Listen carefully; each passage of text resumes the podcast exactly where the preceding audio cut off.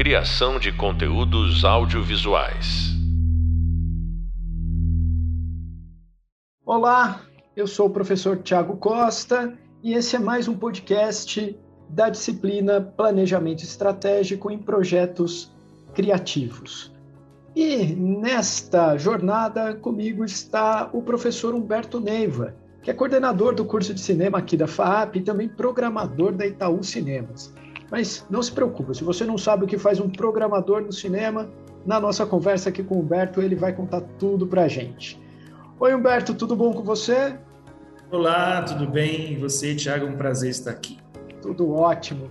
Humberto, vamos começar justamente com essa pergunta. O que, que faz um programador no mercado cinematográfico?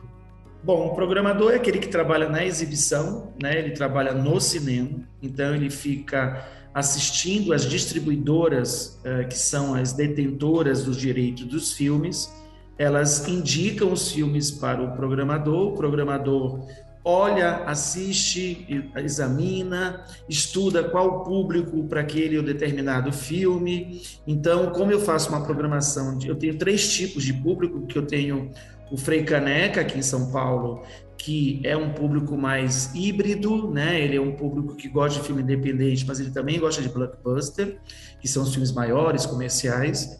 Tem o, o Pompeia também aqui em São Paulo, que é um filme é um é dentro de um shopping, então é, um, é mais popular, é filmes mais comerciais, mais filmes de heróis, etc. E tem o Augusta, né? Que é o, o Espaço do Cinema Augusta, que é um muito mais radical com filmes brasileiros e filmes de outra cinematografia mundial. Então, o programador ele vai não só programar esses filmes que todos assistem, como também formular mostras, fazer algum tipo de pré-estreia diferenciada, fazer projeto escola. Então, ele tem um monte de afazeres, vamos dizer assim, dentro da, do filme, né? do, daquele determinado filme. Então, ele é aquele que vai fazer com que você assista os filmes que estão em cartaz. É uma combinação, então, de uma curadoria de arte, mas também com um olhar de business, né? Porque você tem que ter esse olhar também de bilheteria, dessa de o que, que vai atrair mais pessoas para dentro do cinema. É uma combinação desses dois olhares? É isso sim. Sim, é isso sim. Porque eu tenho que ser curador porque eu vou escolher os filmes que aquele determinado público pode gostar. Né? Eu não posso ir pelo meu gosto pessoal. Eu tenho que ir pelo gosto daquela minha audiência, né? vamos dizer assim. E lógico, aquele filme vai ou não sair de cartaz, de cartaz né? dependendo do público que ele está fazendo durante aquela determinada semana, que a gente calcula por semana. Então, o filme não pode nunca sair de cartaz na terceira, quarto dia de exibição. Ele vai sair uma semana depois, ou continuar, ou mudar de sala. Então, a gente tem que ter esse olhar, né, lógico, de business, porque senão a gente também não sobrevive. E nós temos que pensar, bom, é, se aquele filme tem uma performance boa, ele continua. Se aquele filme, a gente ainda, eu tenho ainda uma outra visão que é de continuar aquele filme independente o mais tempo possível. Então, de, eu divido a sala, né? Eu coloco duas sessões de um filme, duas sessões de outro, para que ele fique mais tempo em cartaz, porque eu acho que aquele filme pode ter um boca a boca, né? Porque a gente trabalha com boca a boca. Boca a boca é aquilo, é você tem um amigo, o amigo chega para você, pô, assiste aquele filme que é maravilhoso, é muito mais eficiente do que você fazer com anúncio, trailer, cartaz. Então, boca a boca é o que chama público para o cinema. Então, eu tenho que dar esse tempo para que haja um boca a boca, para que aquele filme continue em cartaz por mais outras semanas. Então, depende muito, né? Quer dizer, depende é, se o filme é ou não mais comercial, se o filme tem um nicho específico, eu quero atingir aquele nicho, então eu tenho que esperar um pouco mais. Então é uma matemática que você tem que fazer com números, com o distribuidor te pressionando, porque está tendo outros filmes que vão entrar em cartaz em seguida, mas você também quer formar um público, né? Você quer trazer uma, um, um tipo de filme que seja mais reflexivo, que seja um filme mais é, moderno, contemporâneo, que está trazendo discussões atuais. Então, é uma é uma balança ali que você tem que ter uh, o discernimento de, bom, é um filme que é interessante o público assistir, mas também eu não posso é, continuar com ele se não houver público, né? Mas a gente tem outros mecanismos aí para que esse filme é, tenha mais público, né? E tenha mais audiência, assim, para que a gente possa ter um tempo mais mais esticado desse filme. É, é interessante você falar isso porque a, o público é, que vai lá, o espectador, às vezes não tem ideia disso, né? E às vezes é, fica, fala assim, ah, essa semana eu não, não vou conseguir ir ao cinema, eu vou deixar para ir na semana que vem. E aí na semana que vem já não está mais em cartaz e fala, poxa, mas eu queria tanto ver aquele filme, mas tem vários elementos ali que influenciam na, na, manutenção ou não de um filme em cartaz. Né? É, por isso que a gente tem uma, uma máxima. Eu estava, enfim, algumas convenções de distribuidores e exibidores, e todos os atores, quando eles vão ajudar né, em fazer a divulgação daquele filme, de promover o filme, eles falam: assistam na primeira semana, porque a primeira semana é determinante para aquele filme.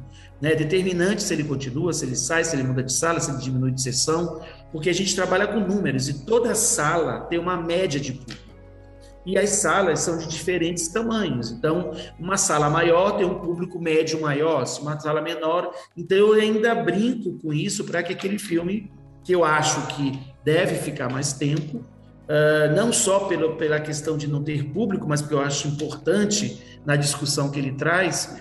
Então, eu, eu fico né, tentando é, amalgamar de uma maneira em que ele continue em cartaz, mesmo que seja com menos sessões.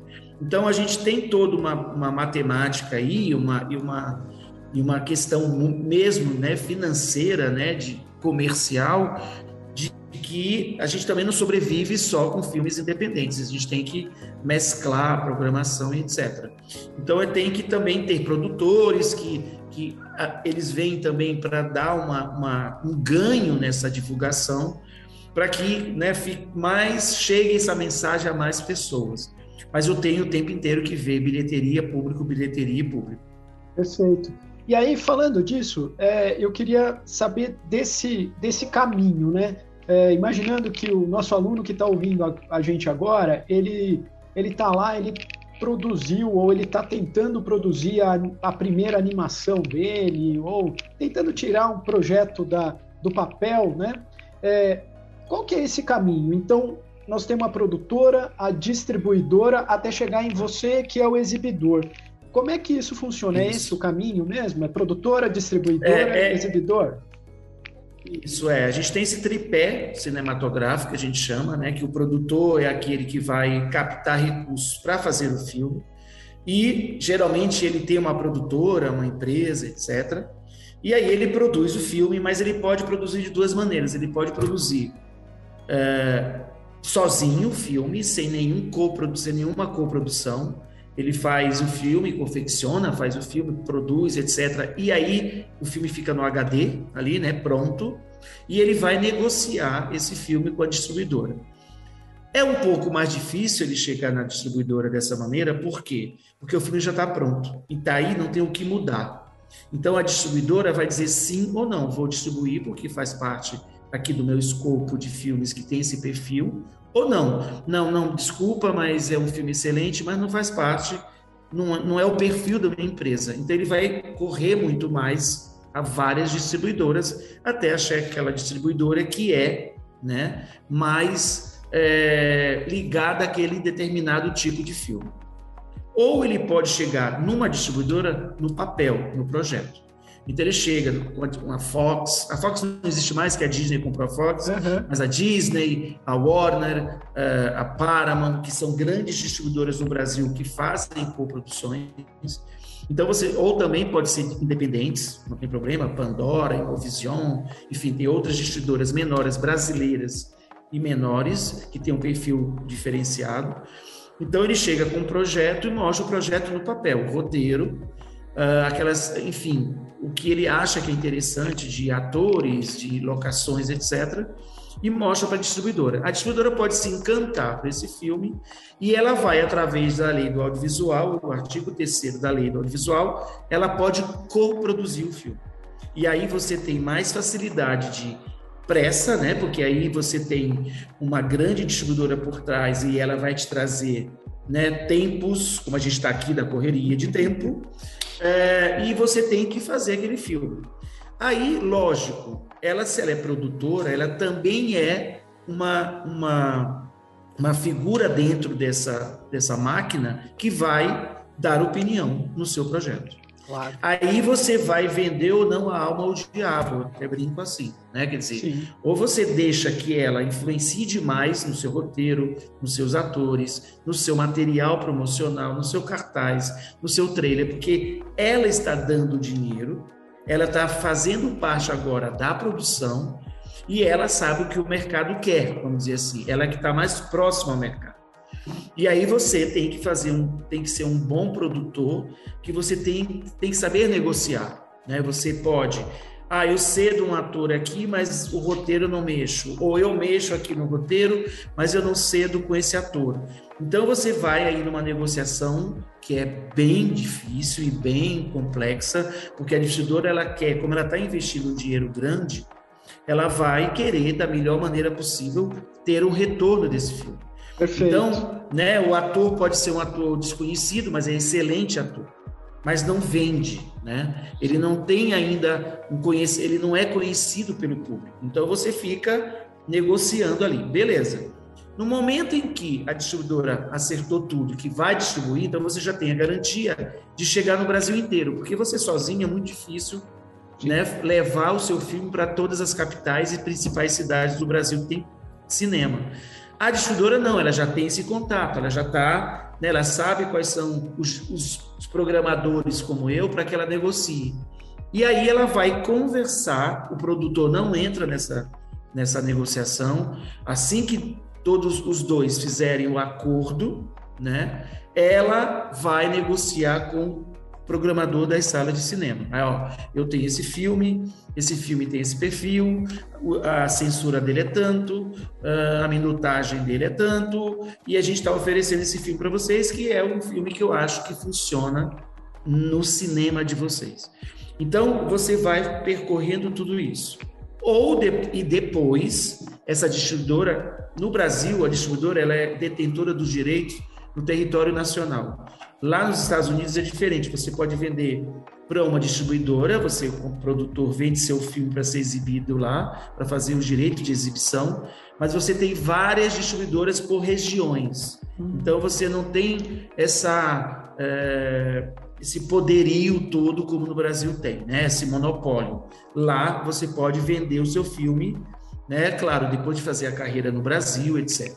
E aí, depois disso tudo, você vai para o streaming ou depois você vai para TV a cabo e depois TV aberta. Né? Geralmente o caminho é esse. O caminho é esse, né? Mas existe, por exemplo, a Netflix ou a Amazon, elas são produtoras também. Então elas produzem filmes, é, distribuem né, no canal dela e depois exibe para o assinante. Então ela é, é, meio que um anti, é um que é, no Brasil a gente não pode assim, né? Tem uma lei antitruste que você não pode ser distribuidor, exibidor e produtor. Você não pode ser os três, porque senão você fica né, uhum. monopolizando o mercado e o dinheiro gira só em você.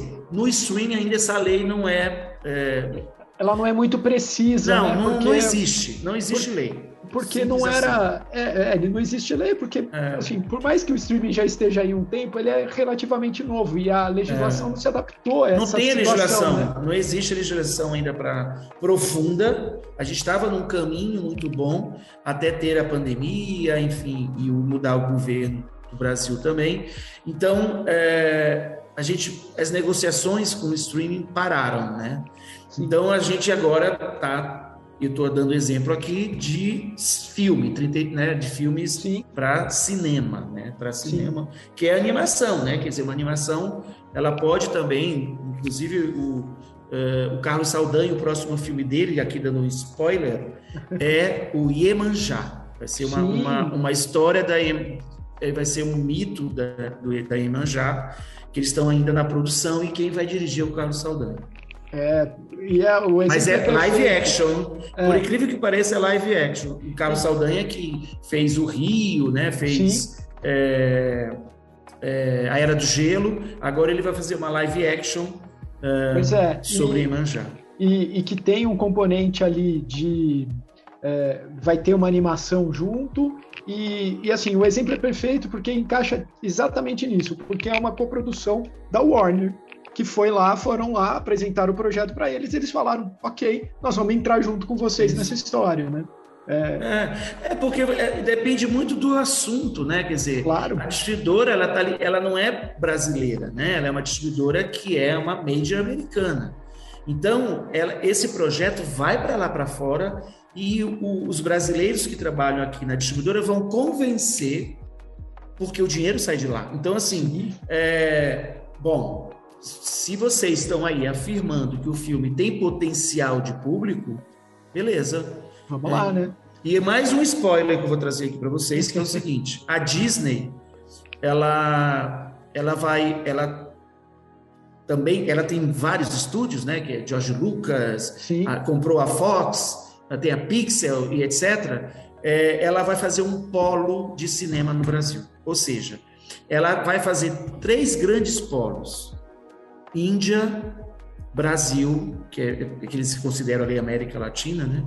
E China. Então eles vão ter três lugares onde eles vão produzir. Então agora a gente vai ter produções mais robustas de filmes brasileiros, porque agora a, a Disney está entrando com mais é, um olhar mais apurado de fazer filmes que, enfim, com produções iguais a Hollywood. Né? Então, e aí, é, fica aí, né? Então, para o nosso aluno, para o nosso ouvinte que está né, pensando nisso, a importância da gente pensar em projetos bem estruturados. Porque para a gente chegar numa Disney, não adianta, como a gente já ouviu aqui em outras aulas, em outros podcasts, não adianta a gente chegar e, e falar, por exemplo, lá no, no podcast Gerenciando Franquias, o, o nosso convidado, o Cássio, falou isso.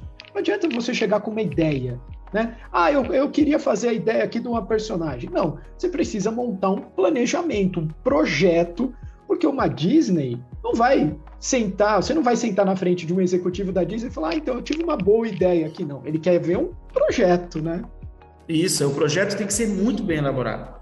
É, inclusive, assim, a gente tem aqui na FAP, né, no curso de cinema e de animação, é, o projeto final dos, dos alunos é justamente uma bíblia né, que a gente chama, que é um projeto com tudo, justificativo, objetivo, roteiro, toda a parte de direção de arte, para que você possa vender de uma maneira, né, muito mais estruturada e muito mais, né, consistente. Então, um, um projeto desse é recebido pela Disney para ir a ler, né, e dizer não ou sim. O não a gente já tem, né? Então, a gente vai buscar o sim.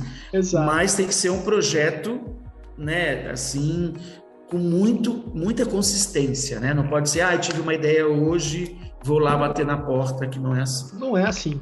E, e é importante a gente dizer também que é o, o ponto-chave dessa disciplina, que é olhar para esse, esse produto criativo como um produto mesmo. E isso não tira é, o componente artístico dele. Ele não deixa, ele não é menos arte porque ele é um produto ele vai ter as características que o criador deixar nele, né? Mas a montagem desse projeto precisa considerar esses elementos e, também. E o difícil, Thiago, isso. Eu acho que você tem super razão, assim, o difícil, desculpa te interromper. Imagina.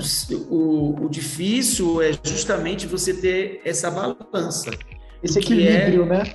Comercial e do que é artístico, né? Porque você não vai fazer um, pensando apenas de um lado ou de outro, porque você tem um mercado, o mercado existe, e esse mercado ele, ele gira né, de acordo com a economia desse mercado, então ele não pode esquecer de que ele está fazendo parte de uma máquina gigante e que isso vai trazer outros trabalhos para ele ou não, porque também se você é, faz uma coisa mais relaxada, logicamente você vai ser, é, enfim, não vai ter uma, uma carreira tão é, enfim, de sucesso assim, mas não é uma questão de carreira ou não, é uma questão de você fazer um projeto bem feito.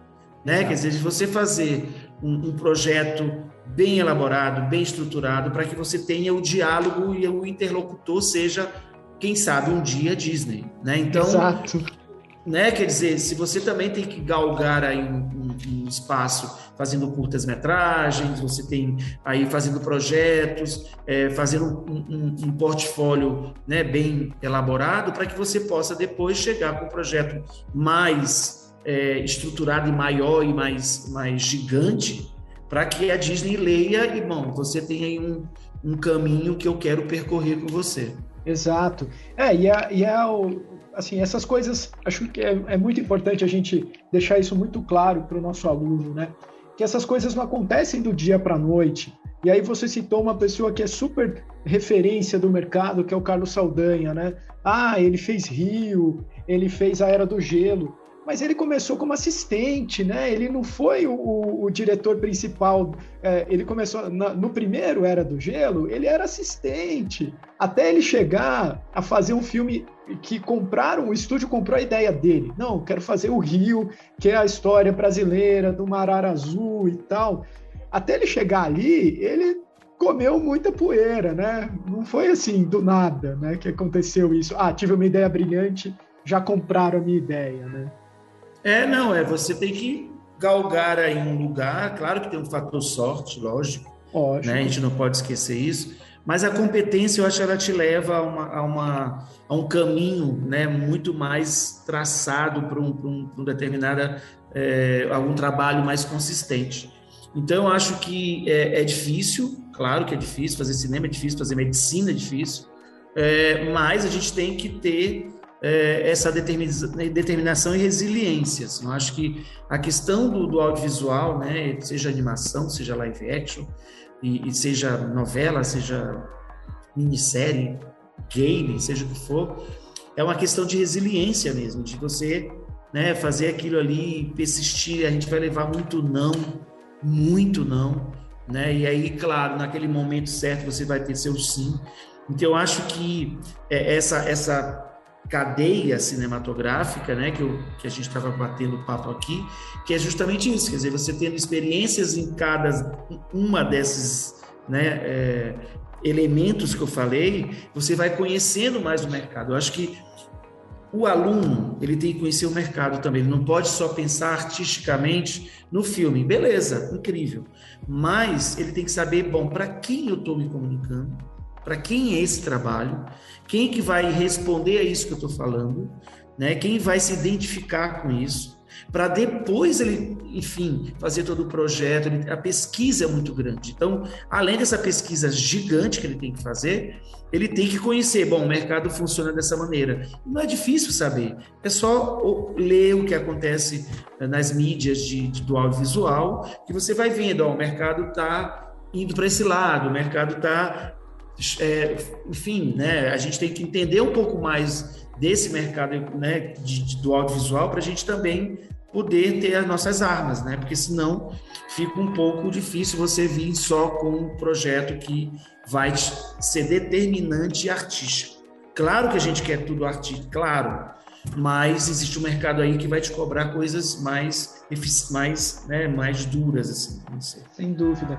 Não, e é isso, né? O mercado é uma coisa que o mercado sempre vai cobrar da gente é qualidade. Então, é, tendo qualidade e observando as possibilidades, né, entendendo as tendências, e aí também fica, fica a, a dica aí de ouvir o, o, podcast sobre pesquisa de mercado, onde a gente conversou justamente sobre isso, né? Como captar essas informações, o quão importante é fazer pesquisa. E aí a gente consegue montar uma ideia que vai conseguir chegar até o público. A orientação é essa: é planejar bem, organizar bem, montar um bom projeto e aí a, a possibilidade de sucesso aumenta muito mais. Bastante, né? Não lembrando para finalizar aqui, né, que uh, esse, esse esse caminho que o produtor, no caso, vai percorrer, ele tem esses, esses dois caminhos interessantes de você é, produzir com dinheiro bom, que a gente fala que é alguma empresa que investe no seu trabalho, ou através de alguma lei, que é né, um dinheiro que vai vir através de alguma empresa, para que você possa confeccionar seu filme. Então, é isso que você tem que entender também das leis de incentivo, da, das possibilidades de produção, para que você fique cada vez mais seguro daquele tipo de projeto que você escolheu. Né? Então, eu acho que isso é determinante para você fazer essa carreira de produção, distribuição e exibição. Perfeito. Pessoal, espero que vocês tenham gostado de mais um podcast aqui. Fique ligado, assista todas as aulas, ouça todos os podcasts e a gente se encontra no próximo. Até lá! Criação de conteúdos audiovisuais.